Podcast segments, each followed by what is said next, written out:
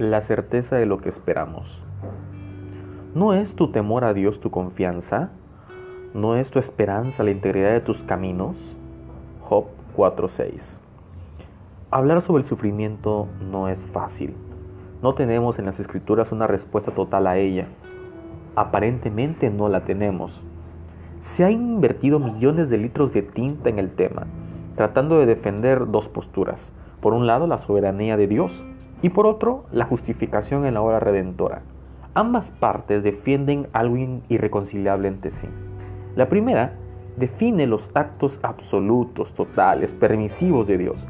La tesis central es, no tenemos absolutamente nada para encarar a Dios y pedirle una explicación, sino solo nos resta adorar. El otro péndulo defiende la misericordia de Dios como algo único y su explicación es, Dios murió en la cruz del Calvario y por su sacrificio somos sanados, alegando la gran misericordia y piedad ante Dios al que podemos apelar. El error es tratar de ver una explicación sin la otra.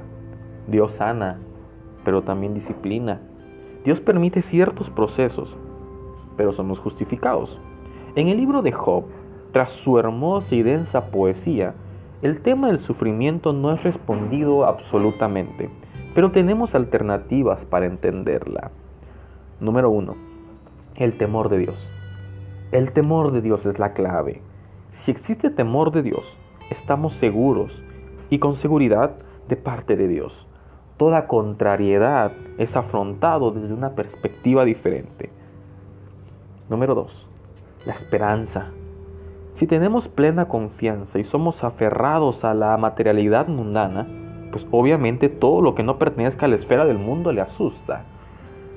La esperanza del cristiano habla mucho de su espiritualidad. La esperanza, en otras palabras, nos define.